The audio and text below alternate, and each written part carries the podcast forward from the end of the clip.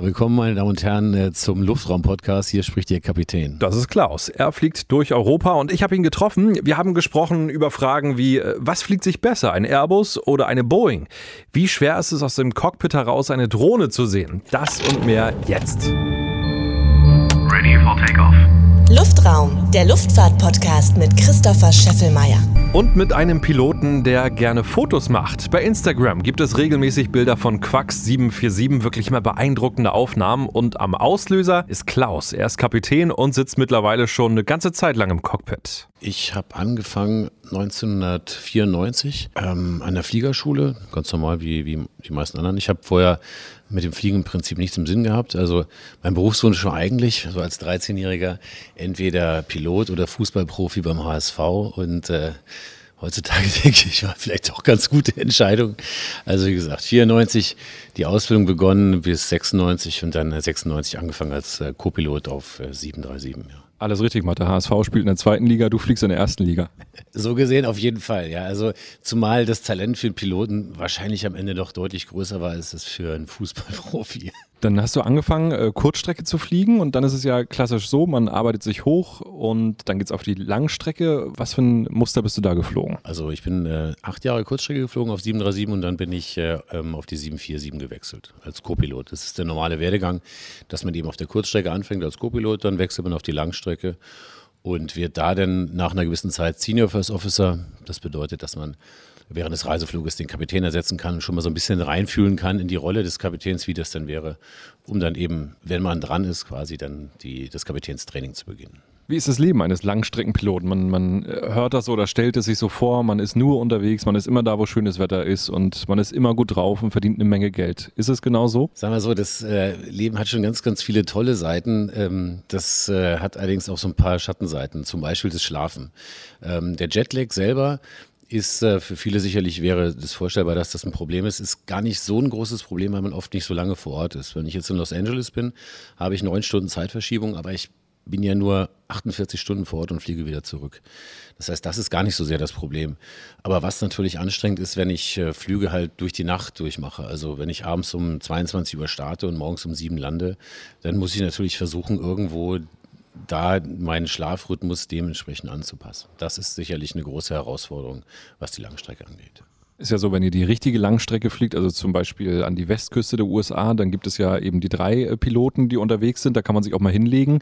Äh, funktioniert das mit dem Schlafen?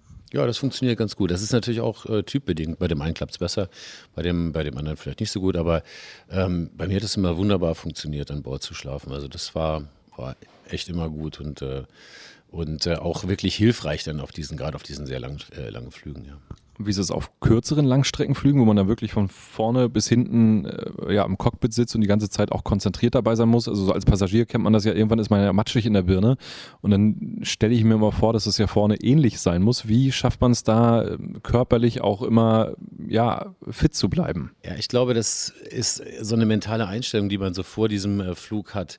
Es ist lustig, wenn ich jetzt ähm, als, äh, im Moment bin ich Kapitän auf der Kurzstrecke und wenn ich mich mit meinen Co-Piloten darüber unterhalte, wie so Langstreckenflüge funktionieren, dann können sie sich oft nicht vorstellen, dass man sieben Stunden nach New York fliegen kann, weil das ja sich unheimlich hinziehen würde, langweilig werden würde. Dann erzähle ich immer, man geht diesen Flug eben ganz anders an und man hat ja auch eine ganze Menge zu tun. Und ich ähm, erzähle dann zum Beispiel von Flügen von mir, wo ich nach New York geflogen bin und im Singflug nach New York festgestellt habe, dass die Land- oder die, die Abflugkarten von Frankfurt immer noch an meiner Seite hängen, weil ich noch gar nicht dazu gekommen bin, sie wegzuhängen.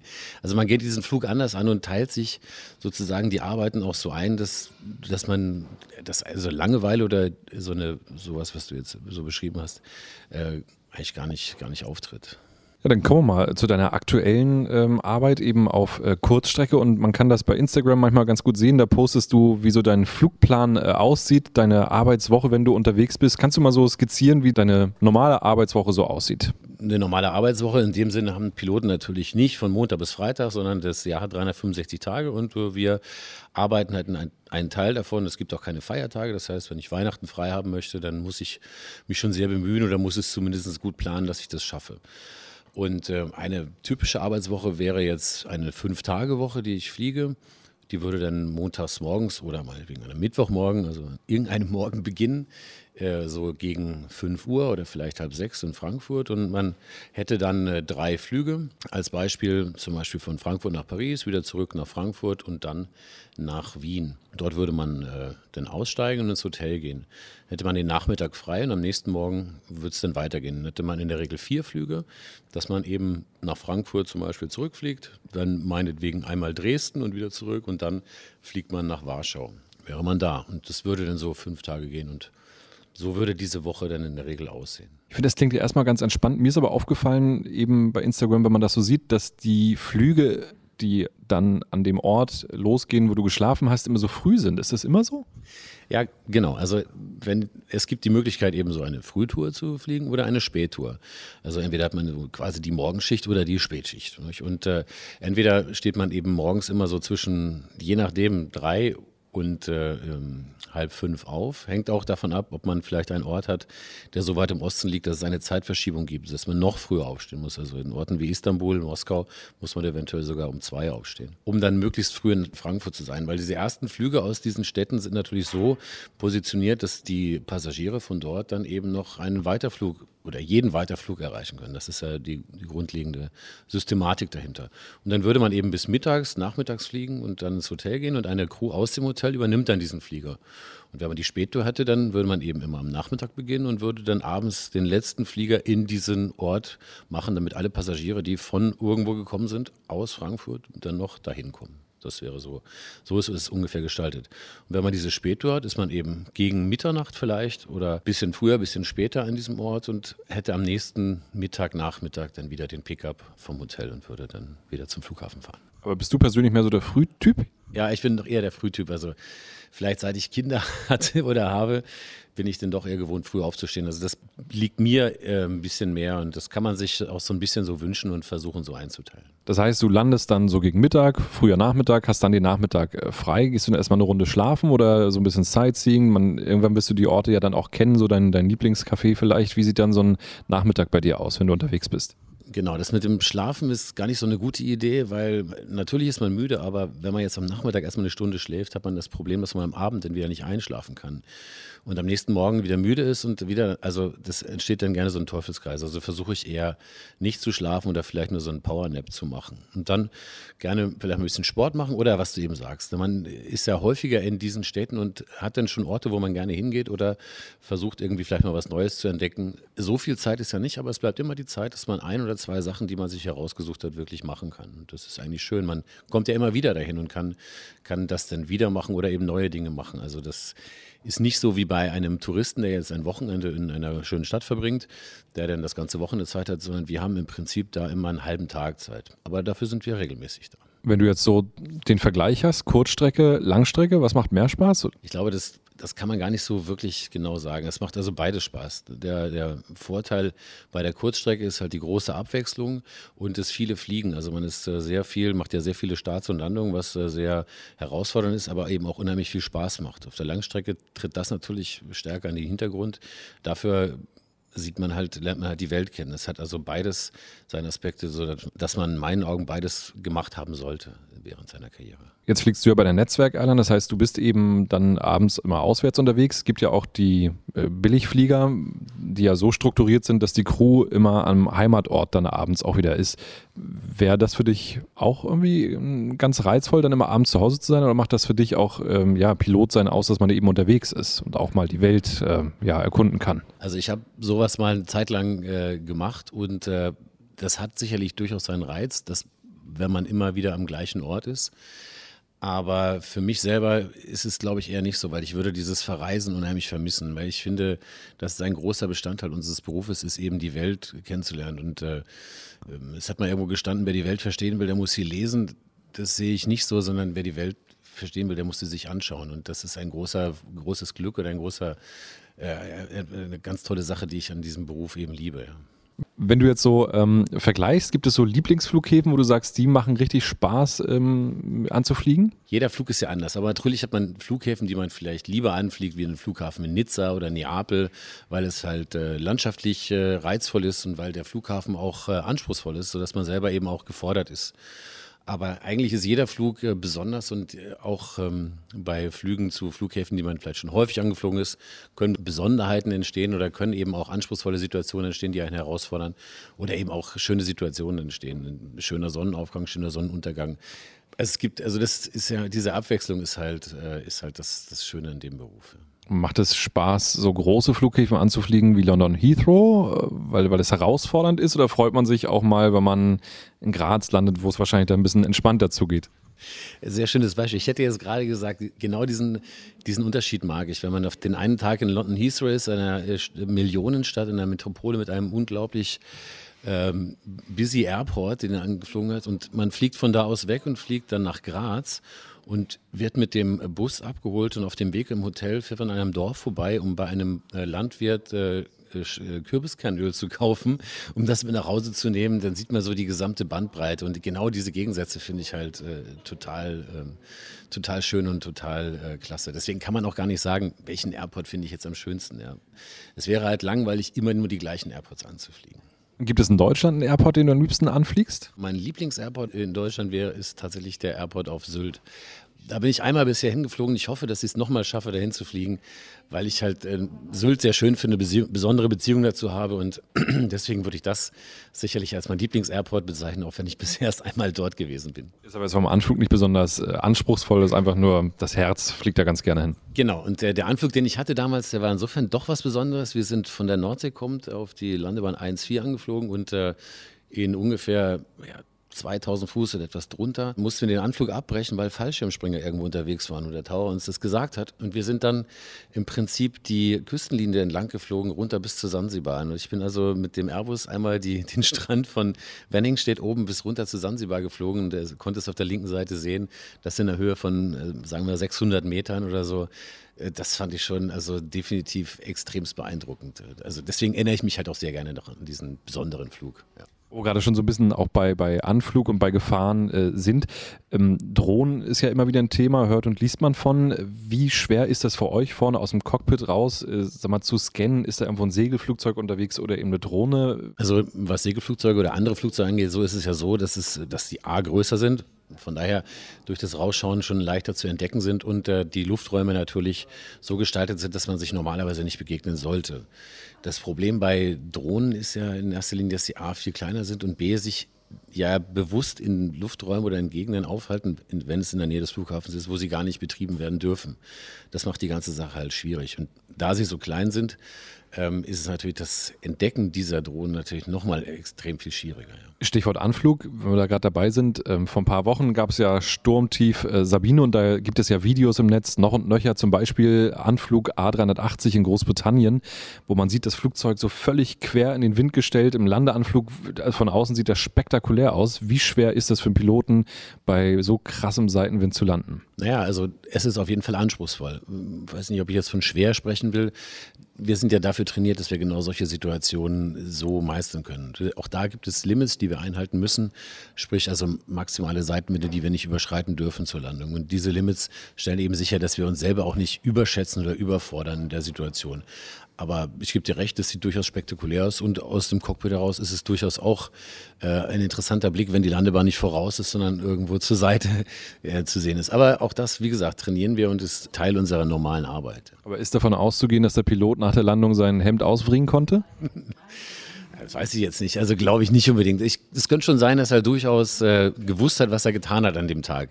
Aber dass er jetzt so durchgeschützt war, ich kenne den Piloten ja nicht. Das lassen wir jetzt mal offen, die Frage. Noch eine Frage, was diesen Anflug angeht. Man kennt das ja, wenn das Flugzeug dann aufsetzt, dann zieht es sich sofort gerade. Passiert das automatisch?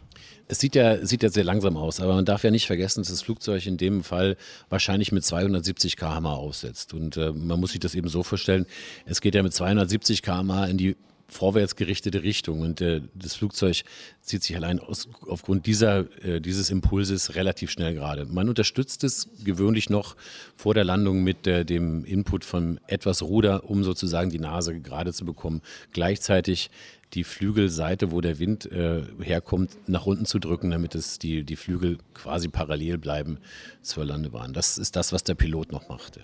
Aber da kann man mal zeigen, was man gelernt hat. Bleiben wir nochmal bei besonderen äh, Situationen. Kommt ja selten vor, dass es im Cockpit während des Fluges irgendwelche Probleme gibt. Aber gibt es so ein Ereignis, wo du sagst, äh, da hat man dann schon mal äh, drüber nachgedacht, so jetzt muss man hier mal schnell eine gute Entscheidung treffen? Naja, das Problem oder die, die Sache mit Entscheidungen ist ja, dass es, äh, sie sollten in erster Linie nicht unbedingt schnell passieren, sondern sie sollten gut strukturiert sein. Daher wir, legen wir sehr viel Wert auf äh, unser Training und diese Entscheidungen, die dort sozusagen versucht werden, strukturiert zu erarbeiten, die, der, die äh, üben wir halt im Training und versuchen dann möglichst viele Szenarien abzudecken, die dann auch auf alle Situationen, die in der Realität passieren, passen können. Deswegen ist die schnelle Entscheidung gar nicht so sehr das Entscheidende, sondern dass man im Team zusammen eine strukturierte Entscheidung findet.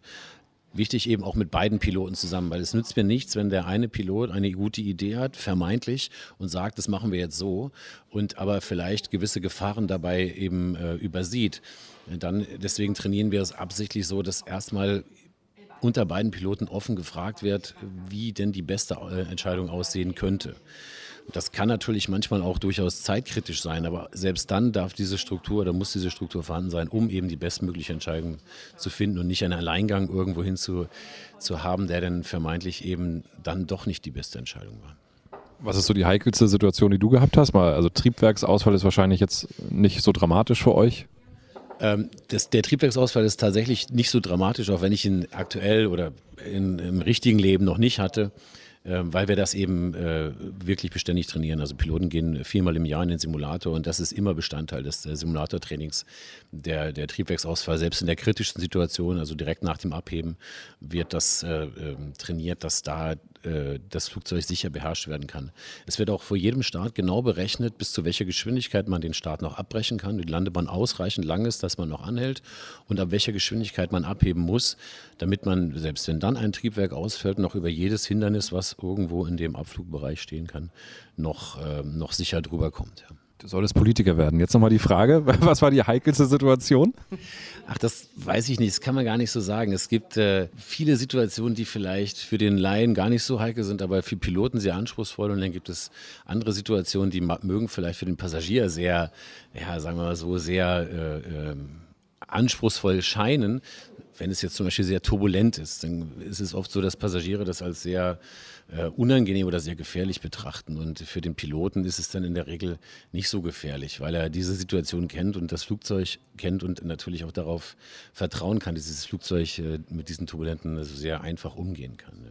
Du hast eben gerade das Training angesprochen und du bist äh, auch Trainingspilot. Was müssen wir uns darunter vorstellen? Training ist ja ein wichtiger Bestandteil, um Pilot zu sein. Also das reicht ja nicht, dass man irgendwann die Pilotenlizenz hat und dann einfach immer fliegen kann. Der Pilot geht viermal im Jahr in den Simulator, zum einen, um zu überprüft zu werden, also einen Check abzunehmen und eben auch um zu trainieren.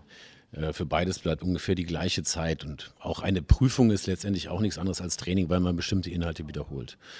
Und ähm, darüber hinaus muss für jedes Flugzeug ein sogenanntes Type Rating gemacht werden. Das heißt, jeder Pilot oder ähm, Copilot oder Kapitän macht dieses Type Rating, was eben eine große Anzahl von Stunden im Simulator beinhaltet, wo man eben Sachen trainiert, wo sehr viele Sachen ausführlich trainiert werden, was ich auch gerade sagte schon, was das strukturelle äh, Herangehen an Probleme angeht oder eben was einfach fliegerisches Handling angeht. Und äh, zu guter Letzt macht man auch äh, Training auf äh, Flügen, die, äh, wo Passagiere dabei sind. Das ist aber jetzt nur Training mit fertig ausgebildeten Piloten, die dann aber eben in dieser Situation noch von einem Ausbilder quasi begleitet werden. Die sind also fertig lizenziert, ausgebildet, können das. Nur zur Sicherheit wird ein Ausbilder mitge äh, mitgeschickt und gibt eben nochmal Hinweise, was die normale Operation auf der oder Operation auf der Linie angeht, dass man da vielleicht noch Hilfestellung geben kann und der äh, fertige Pilot da nicht alleine gelassen ist. Da kann man uns vorstellen, da sitzt du dann auf dem dritten Platz hinten in der Mitte und guckst über die Schulter. Zum Beispiel. Also da gibt es auch unterschiedliche Phasen. Entweder sitze ich links oder rechts, je nachdem, ob es ein neuer Kapitän ist oder ein neuer Copilot, oder ich sitze dahinter und würde dann im Endeffekt auch eine Prüfung abnehmen oder eben demjenigen äh, sozusagen bescheinigen, dass die Ausbildung jetzt beendet ist. Das heißt aber auch, du wirst genauso gecheckt. Ja, natürlich. Also nur weil ich jetzt hinten sitze, äh, heißt es nicht, dass ich das nicht mehr machen muss. Ganz im Gegenteil, das wäre ja auch schlecht. Und es ist auch für mich immer sehr schön, wieder vorne zu sitzen, weil das lehrt einen wieder Demut. Weil wenn man vorne in einem Simulator sitzt und Sachen kaputt gehen, dann äh, merkt man erstmal, wie anstrengend das ist. Und wenn ich hinter, dahinter sitze und diese Fehler selber eingebe, sehe ich natürlich alles, was kaputt geht und sehe auch, wenn Piloten vielleicht mal nicht ganz richtig reagieren. Aber wenn man immer mal wieder auch vorne ist, dann äh, weiß man, dass niemand irgendwo da gefeit ist, dafür Dinge auch mal zu übersehen oder nicht immer perfekt zu, äh, zu agieren. Ja. Stichwort Type Rating, du hast angefangen auf ähm, Boeing zu fliegen, fliegst jetzt äh, Airbus und da gibt es ja gravierende Unterschiede, das Steuerhorn und jetzt äh, der Sidestick. Welche äh, Art des Fliegens äh, ist besser? Ja, das ist eine gute Frage. Da gibt es sicherlich viele äh, Kollegen von mir, die das eine oder das andere bevorzugen würden. Ich finde immer den, den Vergleich ganz schön. Ähm, also viele Kollegen fanden also das klassische Fliegen auf einer 737 toll und äh, den Airbus dann vielleicht eher zu automatisiert oder zu modern. Ich finde den Vergleich eigentlich ganz schön, wenn man sich vorstellt, man müsste die Strecke Hamburg-München mit einem Auto fahren. Und man hat zur Auswahl den klassischen 911er, Baujahr 86 oder einen oh, einigermaßen passabel ausgestatteten Audi A6 VW Passat, irgendwas in der Richtung. Dann würden viele sicherlich anfänglich sagen, ja, ich würde die Strecke gerne mit dem Porsche fahren. Aber wenn man das so drei, viermal die Woche machen müsste, kommt man vielleicht auf die Idee, ja, vielleicht probieren wir doch mal diesen Audi Passat oder was auch immer mal aus. Und ich glaube, so kann man es vergleichen vielleicht. Das ist, äh, betrifft es, glaube ich, ganz gut. Der Vorteil ist ja aber trotzdem, wenn man Boeing fliegt, dass man die Eingabebefehle des Co-Piloten jetzt äh, von deiner Warte aus gesehen ja auch spürt, weil du auch merkst, wie das Steuerhorn sich bewegt. Bei Airbus ist es ja nicht so, dass ja der, der, der Sidestick, der ist ja tot. Ist das äh, ein Nachteil? Ist es gewöhnungsbedürftig, speziell? Also es ist halt gewöhnungsbedürftig, gerade wenn man vorher das von Boeing kennt, dass man quasi intuitiv oder dieses Feedback taktil bekommt, was der andere macht, ist es bei einem Sidestick-Flugzeug eben nicht so.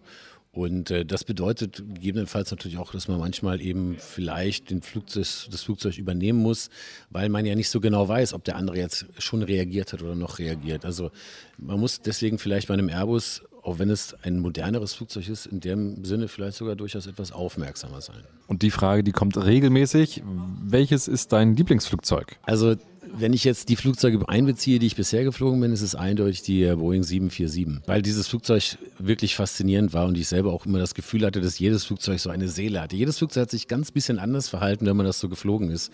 Habe ich bisher so bei anderen Flugzeugen noch nicht festgestellt. Ob ich sie aber nochmal in meinem Leben fliegen werde, weiß ich nicht, sei mal dahingestellt. Und was so die Zukunft angeht, könnte ich mir vorstellen, dass eine die Boeing äh, 777, also sicherlich äh, ein sehr interessantes Flugzeug ist. Ja. Stimmt es, dass es in der Boeing 747 oben relativ frisch ist, weil die Fenster irgendwie so nah an dem Kapitän dran sind und es fast so ein bisschen zieht da oben? Ja, und es ist relativ laut. Die Fenster A relativ dicht dran sind und das nicht so extrem perfekt aerodynamisch geformt ist, ist es im Cockpit der 747 doch sehr laut, vergleichsweise zum A380, wo es so deutlich leiser ist. Und man sitzt mega hoch, ne? Man sitzt definitiv sehr hoch. Also es ist auch etwas Interessantes, wenn man mal einen 747-Kollegen äh, auf dem Jumpseat auf dem A320 mitnimmt und man äh, nähert sich dem Boden und man macht die Landung und kann im Augenwinkel beobachten, wie dieser Kollege stark verkrampft und die Augen zusammenkneift, weil von seiner Sicht aus es halt äh, äh bei einer 747 schon längst äh, deutlich einen Einschlag gegeben hätte. So ist es beim 320 nicht. Und dagegen kann man sich, glaube ich, gar nicht so wehren. Das ist halt immer spannend. Also die Sichtweise oder die, die, die Aussicht oder die, das Bild aus einer 747 ist halt völlig äh, anders als aus einem 320 beispielsweise. Ja, mal wieder die 747, die hier als das Lieblingsflugzeug genannt wird. Schade, dass sie auf den Flughäfen immer seltener zu sehen ist. Vielen Dank an Klaus für die spannenden Einblicke. Meine Empfehlung nochmal seine Fotos bei Instagram, da findet ihr ihn unter dem Namen Quax747. Wenn ihr schon online unterwegs seid, gerne auch für Luftraum ein Like da lassen und auch immer ein Besuch wert, Plane Mania auf YouTube. Auch da riecht es nach Kerosin.